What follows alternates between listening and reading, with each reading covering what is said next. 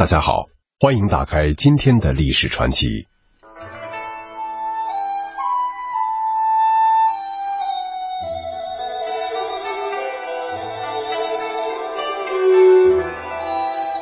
一直以来，历史上对宋代的才子沈括的评价都是有褒无贬。实际上，这就是对历史的不完全认识。人无完人。作为参与北宋改革大潮中的一名政治家，沈括本身也存在着一些弊病。沈括深知王安石与苏东坡政见不同，他投注投到了王安石一边，对自己的好朋友苏东坡谗言陷害，在神宗面前检举揭发苏东坡诗中有讥讽政府的倾向。王安石作为一名讲究人品的文化大师，重视过沈括，最终也得出沈括是一名不可亲近的小人的结论。当然，在人格人品上的不可亲近，并不影响我们对沈括科学成就的肯定。今天的历史传奇为您讲述沈括的三张面孔。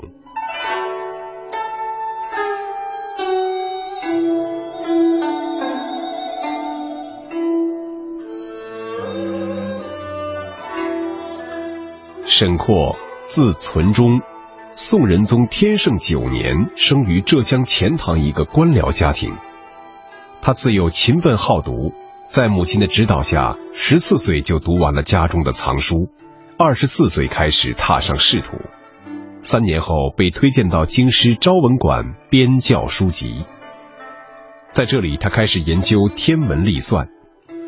晚年，他在梦溪园认真总结自己一生的经历和科学活动，写出了闻名中外的科学巨著《梦溪笔谈》和《忘怀录》等。宋哲宗绍圣二年，沈括逝世。日本数学家三上义夫曾经说：“沈括这样的人，在全世界数学史上找不到，只有中国出了这么一个。”英国著名科学史专家李约瑟博士称，沈括的《梦溪笔谈》是中国科学史上的坐标。沈括博学多才，《宋史本传》记载，博学善文，与天文、方志、律历、音乐、医药、卜算无所不通，皆有所论著。这个评价是中肯的。即使就自然科学而言，沈括的贡献也是多学科性的，涉及广阔的领域。首先，沈括十分重视发展农业生产和兴修水利，他写了《於田武说》《万春於图书》等关于於田方面的著作。而且，沈括为保卫北宋的疆土也做出过重要贡献。公元一千零七十四年。沈括担任河北西路查访使和军器监长官期间，编成《修成法式条约》和《边州阵法》等军事著作。沈括还是一名杰出的天文学家。公元一千零七十二年，沈括负责领导司天监以后，研究改革了测量天体方位的仪器浑仪、浮漏和影表等旧式的天文观测仪器。还制造了测日影的圭表，改进了测影方法。沈括把他的研究成果写成《浑仪义》《符漏义》和《景表义》三篇论文，是我国天文学史上的重要文献。晚年时候，沈括提出了用纯粹的阳历十二气历代替原来的阴阳合历历法的主张。这个历法既符合天体运行的实际，也有利于农业活动的安排。现在世界各国采用的公历，在分月上甚至还不如沈括的十二气历合理。沈括在数学方面也有精湛的研究，他创立了细基数和会元数，不仅促进了平面几何学的发展，而且在天文计算中也起了重要的作用。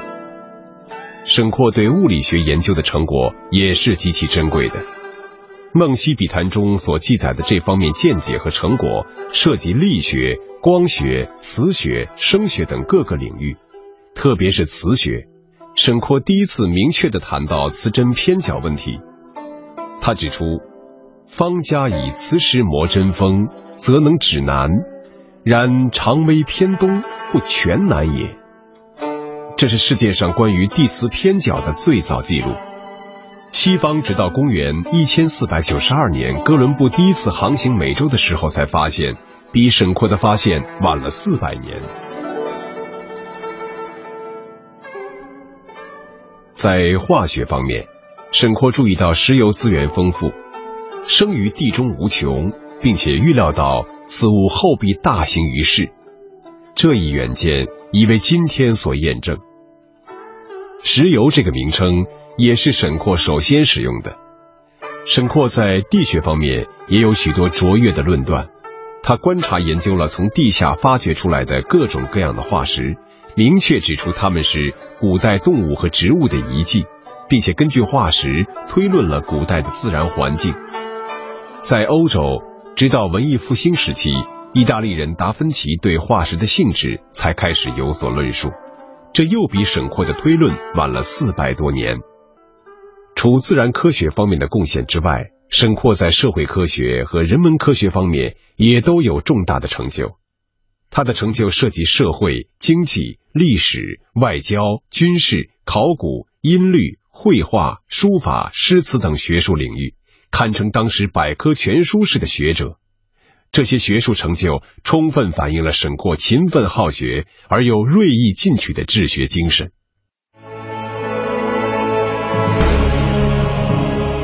沈括是我国古代杰出的科学家，这样一位孜孜于科学领域的人，同时还是一位外交能手，这一点却是鲜为人知的。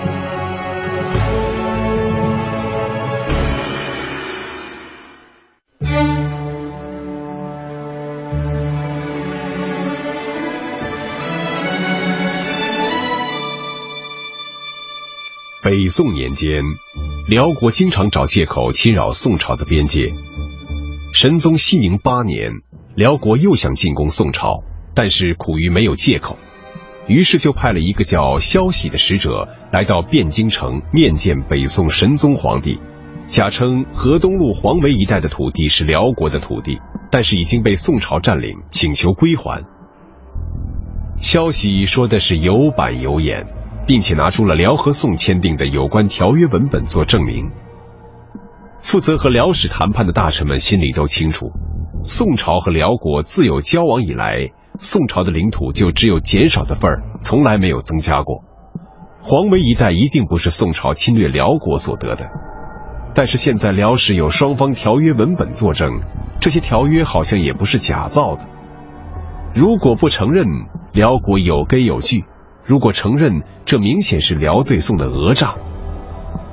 负责谈判的大臣们被消息弄得是特别狼狈，想和他辩明此事的原委，结果神宗也被辽史耍笑了一番，心里虽然恼恨，但却没有根据反驳。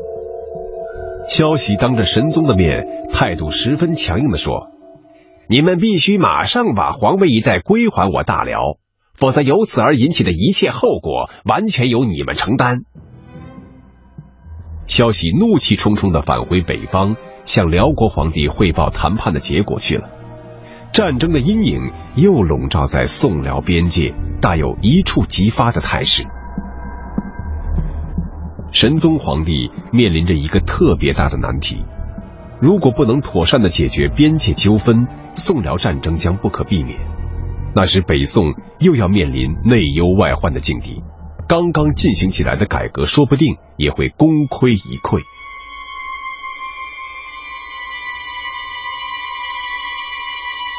正当神宗心烦意乱的时候，沈括主动请求出使辽国，继续谈判边界的领土归属问题。他对神宗说：“臣仔细查阅研究了资料，近年来在我朝与辽国所签订的所有条约。”准确的边界应是以古长城为国界，而辽史所讲的黄维是位于长城之南三十里的一个名不见经传的小地方，它理应是我朝的领土。辽人是欺负我朝，无人知道黄维的准确位置，故意挑衅，想发起战争。臣请求皇帝准许让我出使辽国，凭着三寸不烂之舌跟辽人辨明是非，说清曲直。说完，沈括就把有关条约的副本拿出来，让神宗过目。神宗看过之后，喜形于色，不由得长出了一口气。他对沈括说：“负责谈判的大臣们都是酒囊饭袋，谈判了几天。”竟然没有搞清楚黄维的来龙去脉，差点误了大事。于是宋神宗就任命沈括为出使辽国的全权负责大使，去谈判黄梅一带的归属问题。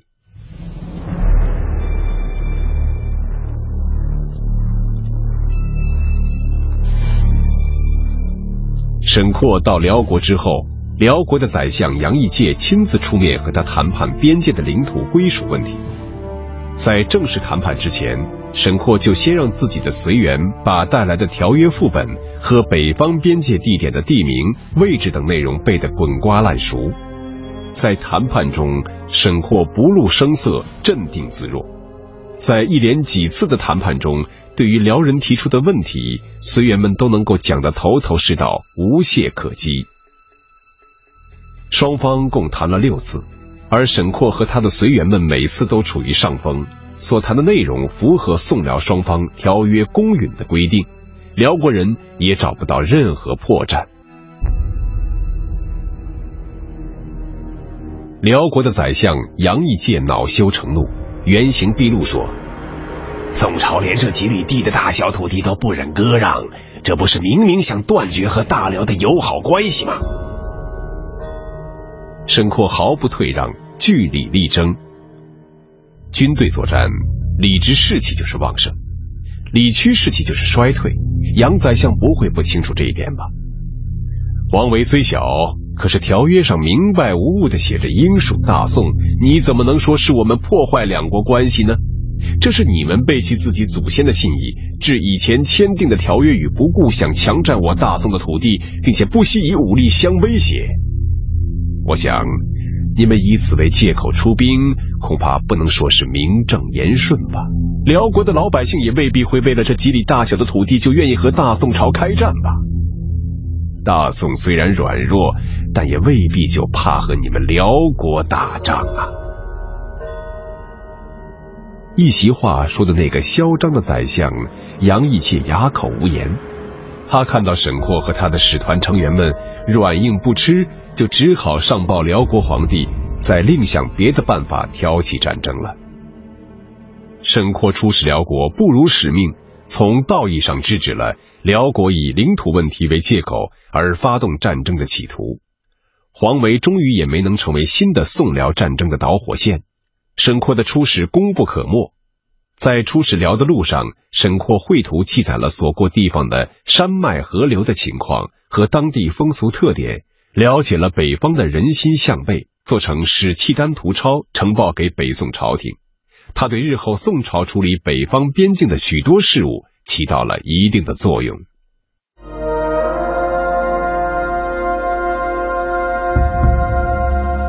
欢迎您来故宫博物院参观。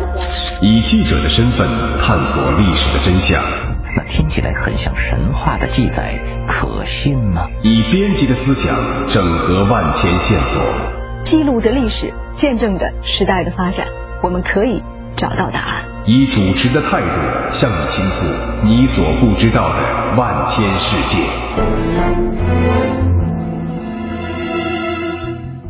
欢迎您和我们一同感受真相大白的震惊和快意。关注历史传奇，知晓历史背后的故事。历史传奇，历史传奇。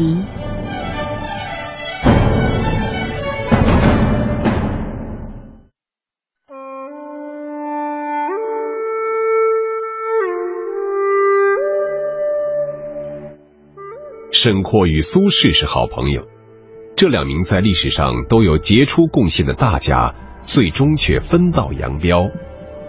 沈括在其中扮演了不光彩的角色。自古文人相亲，继而相亚相害是常有的事情。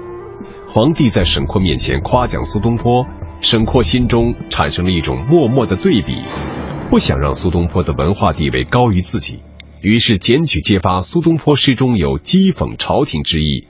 张纯等人便以苏轼的诗作为证据，指控他大逆不道，想置他于死地。一场牵连苏轼三十九位亲友、一百多首诗的大案，便因沈括的告密震惊朝野。这就是著名的乌台诗案。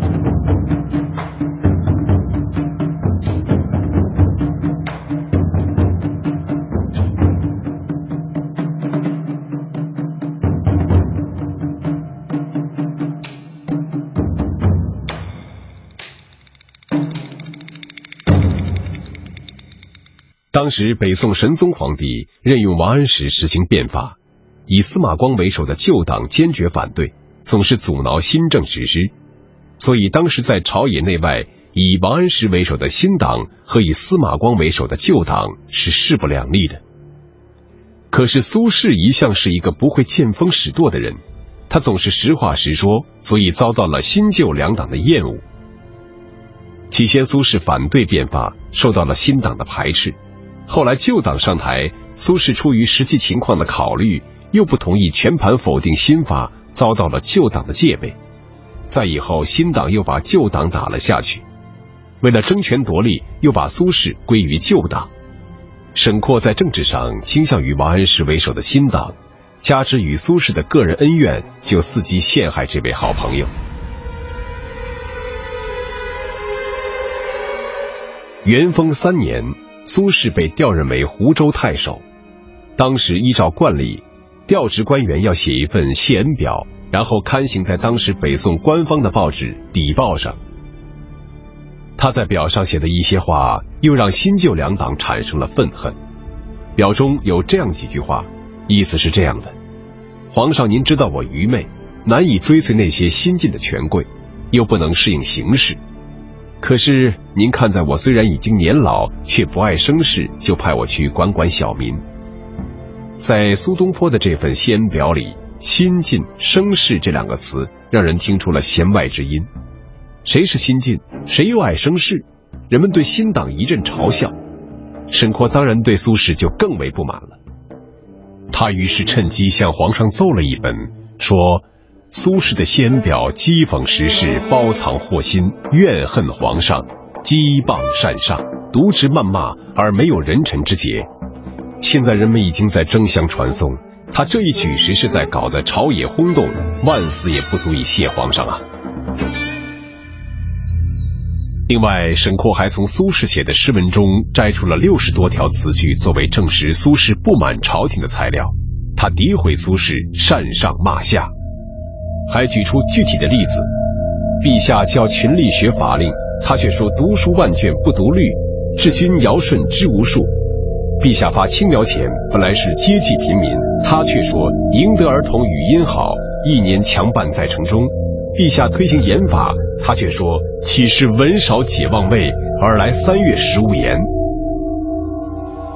沈括大肆毁谤在先，接着。御史中丞李定也跟着上表，还列举了四点苏轼该杀的理由。一时间，苏轼因为一份谢恩表，竟然惹祸上身。皇帝将这件案子发到御史台处理。不久，苏轼就从湖州被抓回京城。过了一个月，又被关进御史台监狱。起初，苏轼并不承认自己有怨谤之心。只是说其中的一些诗句的确反映了民间疾苦，可是后来在沈括的吩咐下，手下对苏轼进行了轮番的审讯和折磨。苏轼一个儒生，实在忍受不了这种心理上的屈辱和肉体上的疼痛，所以就承认自己有罪，还写了供词。一首描写普通农村人家生活的诗：“帐里果饭去匆匆，过眼清钱转手拆。”赢得儿童语音好，一年强半在城中。苏轼自己说是讥讽了朝廷的青苗立法。他的供词是：此时一言百姓请乡青苗钱，庄稼小子弟多在城市不看次第，但学城中人语音而已，以及新法青苗注意不便也。可是这番话是多么的牵强附会。苏轼还说，他的山村绝句“老翁七十自腰镰，惭愧春山损绝田”，岂是文少解忘味，二来三月食无言，讥讽了新法实施中的盐法太急，使得山中之人积贫无食，动经数月。其实这首诗与盐法哪里有半点瓜葛？苏轼当时已经完全绝望了，就等着沈括把罪状和供词编织就绪，在皇帝批准后杀头了。幸好宋神宗觉得苏轼是一名不可多得的人才，在反复考虑之后动了恻隐之心。后来神宗又看到苏轼在狱中写的诗，更是不准备杀他了，所以就赦免了他。这首诗是这样写的：“圣主如天万物春，小臣愚昧自忘身。百年未了须还债，十口无家更累人。是处青山可埋骨，他时夜雨独伤神。与君今世为兄弟，更结来生未了因。”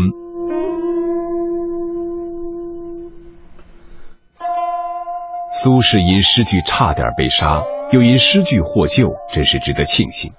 而沈括在乌台诗案扮演的丑陋角色，却是他人生的一个污点，让我们看到了一名杰出天才的另一面。